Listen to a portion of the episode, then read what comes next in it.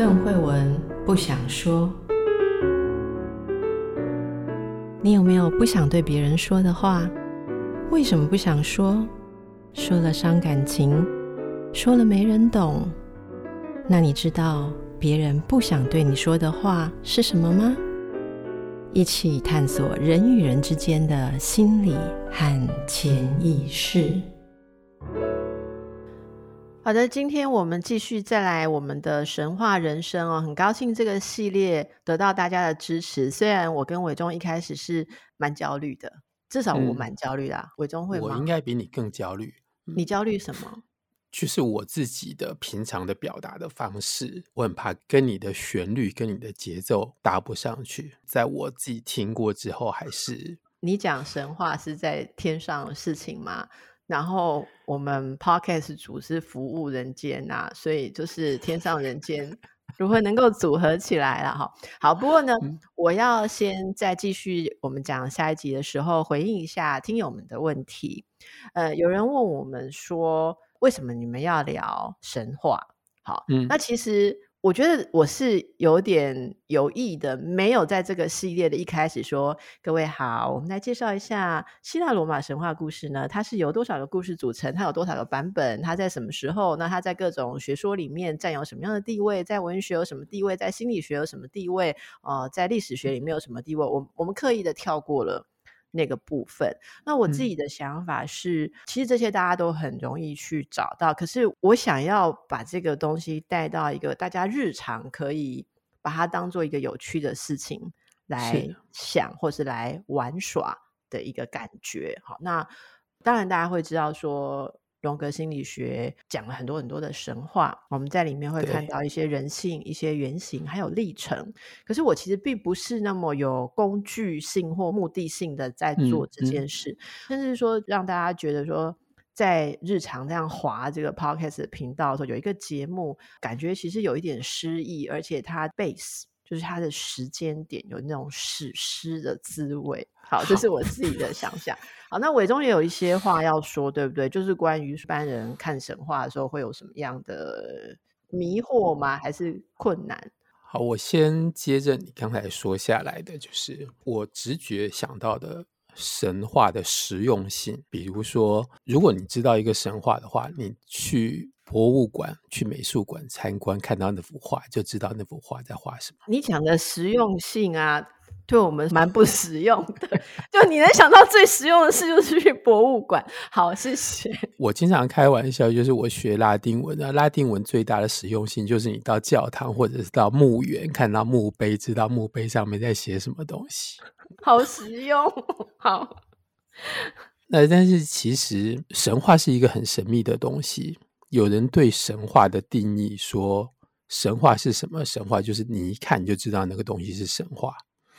另外一个定义比较有趣，就是说神话它要讲的就是一个没有办法用言语讲出来的东西，或者是不方便讲出来的东西，嗯、所以他用神话把它包含在里面。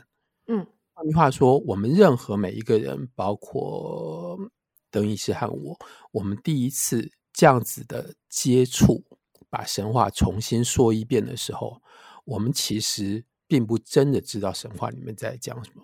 我们在讲的过程当中，一点一点的碰触到神话的核心，它真正要隐藏的道理，或者是一些难以启齿的现象在里面是什么？当然，也有一些神秘的东西，就是古时候的人，包括今天的人，我们都不懂。为什么人在那个当下会有那样子的反应，而他们就把它可以说忠实的记录下来，而不做任何的诠释？那我们自己去慢慢的理解。关于你说的这个，我会忍不住想要讲好象征这件事情，因为你刚刚说的没有办法用语言或者其他的语言来拆解、来解释，所以把它原封不动的故事记述下来。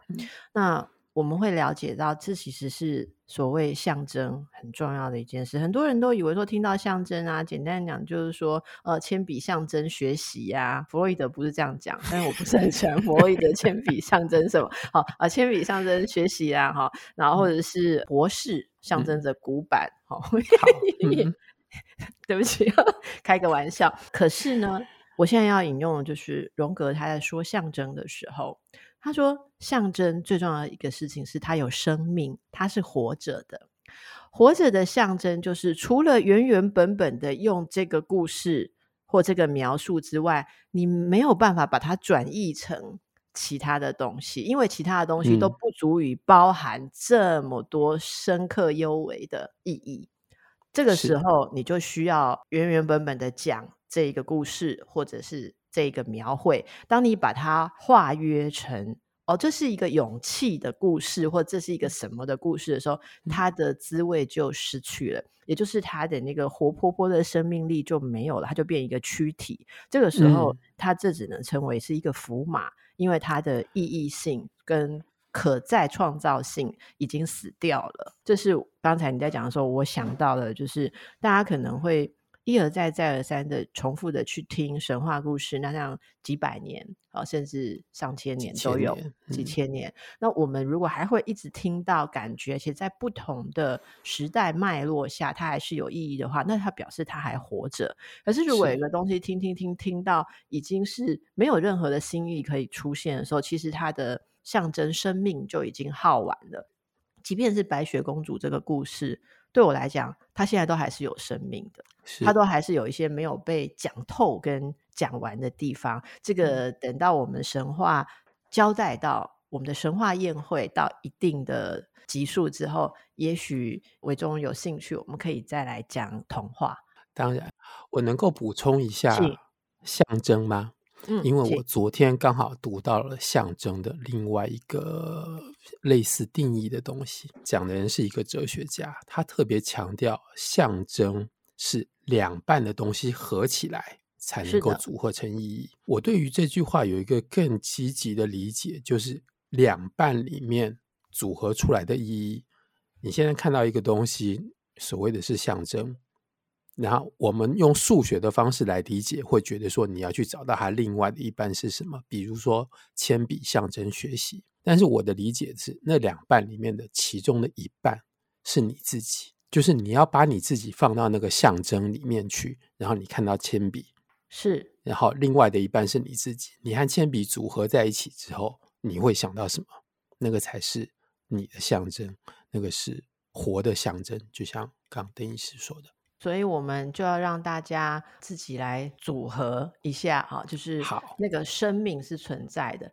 其实伟忠刚刚说的，应该是希腊文里面，我记得“象征”这个字，它本来就是有一种互相同意，然后两边要合起来，甚至它曾经会被作为像信物那样子，对，对不对？你要找到另外一半。那它才会出现它的意义啦。哦，简单说呢，你刚刚讲的那个应该就是这个部分。他说，象征的东西啊是 broken off parts，就是被剥成不同块的一些小部分。那么每一块都携带了某种意义，而当这些东西被凑在一起的时候，丢在一起。叫 thrown together，丢在一起的时候，嗯，这个是我之前查到的。因为在希腊文里面，象征其实它是这个要问伟忠吧，这是什么字？symbolon，symbolon，这是一个有动作的，对不对？I throw，把它丢在一起的感觉。sym 是在一起，然后 bolon 是丢过去，哦，所以 symbolon 就是把它丢到同一个地方，就是把两个分开的东西丢到一起。那我们现在就来丢一下，好，什么话？好，来，大家不要有太多的胡思乱想，可以有联想，这样子。好，我们就希望大家听神话故事，不是像床边故事听完就昏昏欲睡，而是越听越有活力。好，这是我很努力把我们的神话人生搞得像漫才一样。好，OK。那之前大家如果有 follow 的话，我们讲的是赫拉克雷斯，我们给他一个指标，就是哦，那个真的是非常阳性特质的英雄。好，还有英雄的宿命，英雄该有的一切，然后他有英雄的志业伟业。嗯。我们今天来讲另外一个角色，这也是一个男性。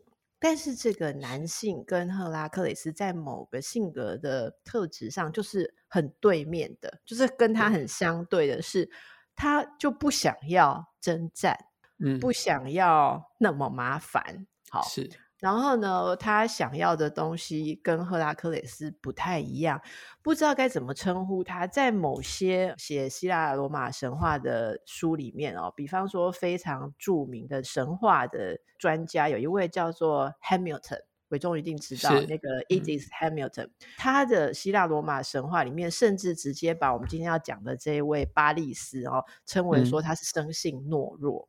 嗯好啊，那是不是生性懦弱？这个就是一个定义了嘛，就是一个评语。嗯、那我们先把它刮糊起来，保留一下。喜欢这个故事的人都会提到一个著名的重要性，好吧？就是这么想要与世无争的人。天啊，他引起了非常非常大条的代志，是一个大战争。好，所以我们先请伟忠来告诉大家一个我们这几集要讲的梗概。这个巴里斯他是为什么明明就想要安逸的过日子，哈，抱个美人就好了，那代志叫大条嘞。如果我在这边用一句话来整理前面讲的赫拉克雷斯，我们可以说他是一个原始人。在一个对人类很恶劣的环境里面战斗，把这个恶劣有敌意的环境里面的一切的困难通通都排除。接下来，在巴利斯的神话里面，人类已经完全活在文明里面，而他的这个城邦叫做特洛伊城。特洛伊城在十九世纪末考古的时候，被德国考古学家找到。它就在今天的土耳其的西岸，隔着爱琴海，面对希腊。它虽然是希腊神话，但它不在希腊的本土上。特洛伊城是当时文明跟财富最高的象征。然后，因为巴利斯发生了一场当时的世界大战，而这个世界大战的结果是特洛伊城就完全毁灭。那我们从他的出生开始讲起。因为这是一个，在伟忠讲他的出生之前，大家听到特洛伊战争应该就会熟悉。而我知道很多一般人对特洛伊战争的引用，你知道吗？嗯、一般人如果会引用特洛伊战争，不是在做文学或做什么的，要有用它来讲，女人是不是女人是祸水，大家就会觉得特洛伊战争就是为了抢一个女人嘛？这个是事实啊。对，这个是神话表面的事实。神话表面，那我们就来看看神话里面 是什么。那一样的，我们要从身世开始讲哈，因为神话人物都有一些身世，好像暗喻了他以后要做什么。只要有身世，在神话里面都会有人企图去改变他的命运，而那个改变都是徒劳无功的啊！在这里我们可以看到这样子的例子。首先，他是当时国王跟当时的皇后，就是国王曾经和别的女人生过很多小孩，但是他和最后这个皇后，他们一共生了十四个小孩，他是最后的一个。特洛伊国王，特洛伊国王是作为幺子，他有另外的意义，我们可能最后再来说。但是在他妈妈生他临盆的前一天。他妈妈做了一个梦，他梦到他生下来的不是一个小孩，他梦到他生下来一个火炬，一把火，然后这把火在他们的特洛伊城的城墙的城垛碉堡上面点了火，然后整个城就烧起来，然后妈妈就吓醒了。在另外一个版本里面，甚至于说他看见他生出一把火，然后那把火从火焰里面窜出来非常多条蛇。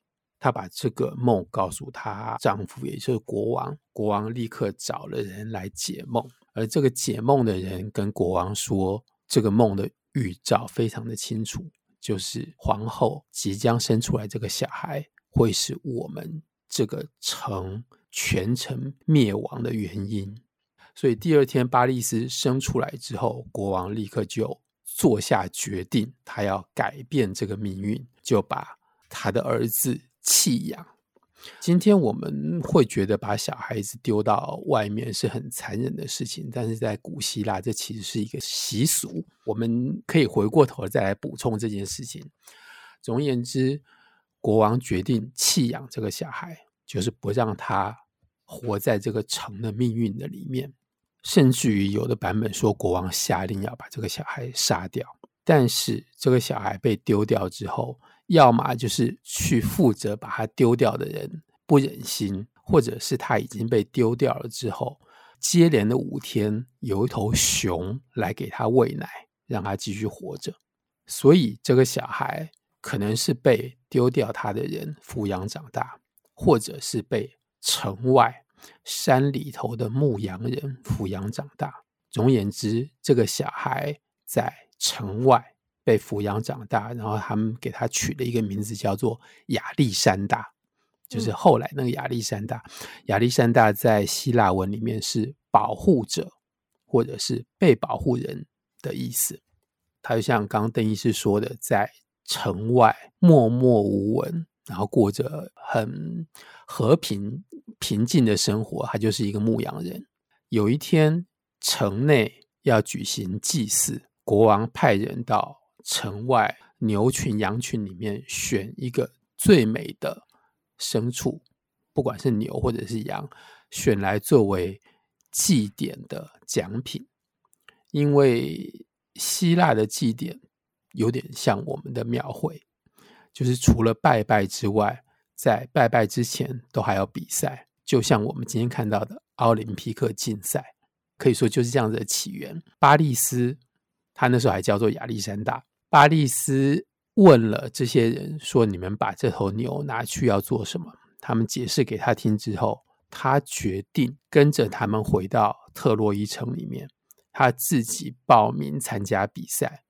他希望他能够得到第一名，而他得第一名的目的，只是要把他最心爱的这头牛给赢回来。所以选这个牛去祭祀的国王，就是他的生父吗？是把他丢掉，但是他对，对他不知道，他他不知道，哦、知道然后也没有人知道他是国王的小孩。然后这个国王呢，嗯、为了祭祀要找头牛，贵为国王，竟然要 去城外山上的牧家去找头牛，嗯、就是他全程都没有像样的牛，就是了。好，真是一个伟大的爸爸，就是的确像是会把孩子 丢掉的爸会做的事。好，那么而。这个巴利斯他要去参加这个比赛，这个比赛可能是很多的英雄啊、王子要去参加，比各式各样的技巧，可能要赢得这个荣耀跟奖品。结果这巴利斯竟然要去跟他比，可是他想要赢的不是那些荣耀，他就是我的牛可以带回来就好了。对，对，就是这样子。嗯，唉，不知道要说他怎么样。好，OK，所以他就去参与了这些竞赛。是，然后就像你刚才所说的，来参加竞赛的都是城里面的贵族、英雄，尤其是王子。嗯、那根据神话里面，国王一共有五十四个小孩，其中有大概四个是女生。巴利斯是其中的一个，但是这个在这个时候没有算进来。总而言之，有各式各样的比赛，就像今天的奥林匹克比赛。你可以简单说一下，他们会像是比什么吗？射箭吗？呃，比赛赛跑吗？比赛跑，然后可能没有比射箭，但是会比标枪吧。所以就是那时候的奥，那时候的奥运，那时候奥林匹克，对就是 OK。但是是它并不是固定举行，就是那一场祭典的比赛，巴利斯在每一项都赢了，所以他一定是第一名。问题是，其他的参赛者，尤其是那些王子。这些王子当中有一个人非常的不服气，就是有一个你完全不认识的乡下人跑来参加比赛，然后城里面所有人通通都被他打败，他甚至于恼羞成怒到拔出剑要杀掉这个外人。巴利斯，嗯，嗯，巴利斯。然后巴利斯躲到天神宙斯的神像的下面，当然意思就是祈求神的保护。原则上，有人做出这个动作，你不能够去杀他，你杀他就等于亵渎了神。对，但是在这一刻，有另外一个人出来。她是我们可以说是巴利斯的姐姐，国王的一个女儿，叫做卡珊卓拉。嗯，卡珊卓拉最特殊的地方，就她有预言的能力，是另外一个故事。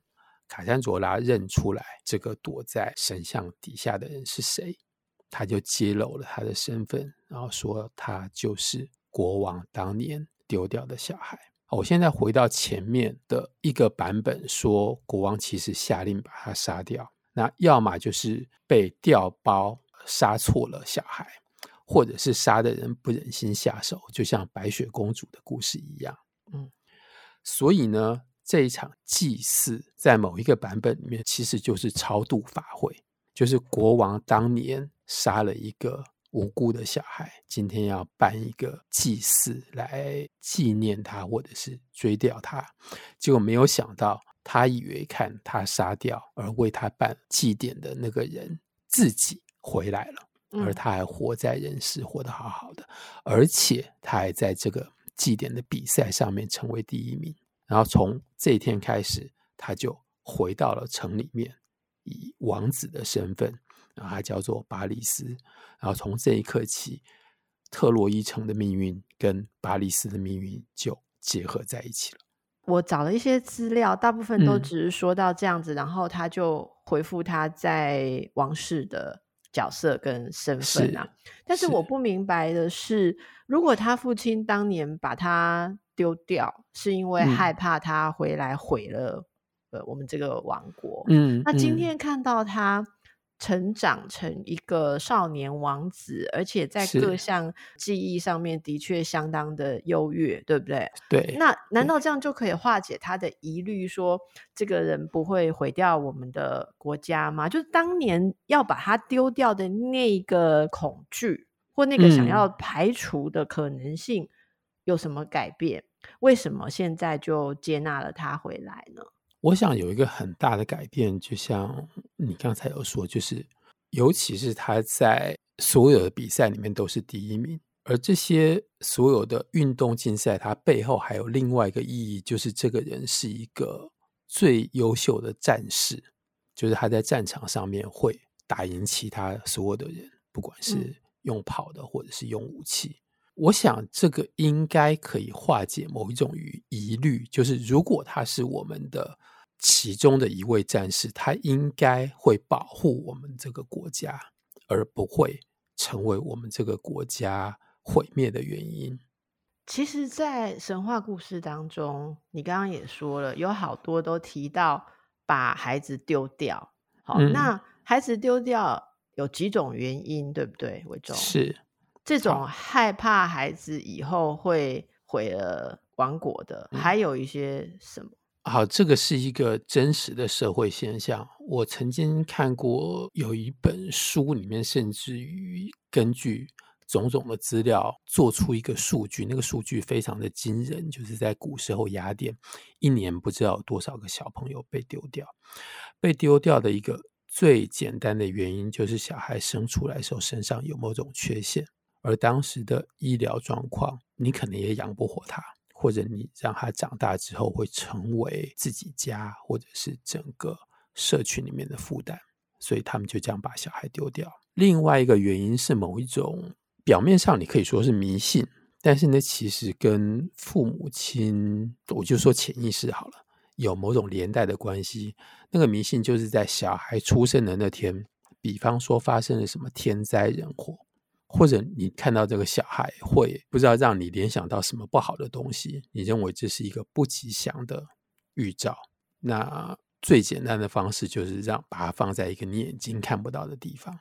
嗯，通常被丢掉的小孩都会有人抱回去养大，那很有可能是劳动阶层的人。他如果把这个小孩把他养大了之后，这个小孩会成为劳动的一份子，一个 man power 这样。对，而且在这里面有一些故事，常常就是什么这个小孩以后会取代父亲啊，或者对父亲会有什么威胁。嗯、我不知道对母亲，嗯、就是在我们文化里面讲克父克母的那种小孩，然后他们就会把他丢掉。可是常常这些被父母嫌弃，或甚至引起父母恐惧的小孩。以后常常会有很特殊的历练跟特殊的人生哦，所以这个也是大家后面可以去好奇的。因为这个巴利斯这样子的过程，你可以想象他用我们的话讲，就是童年的创伤就被抛弃嘛。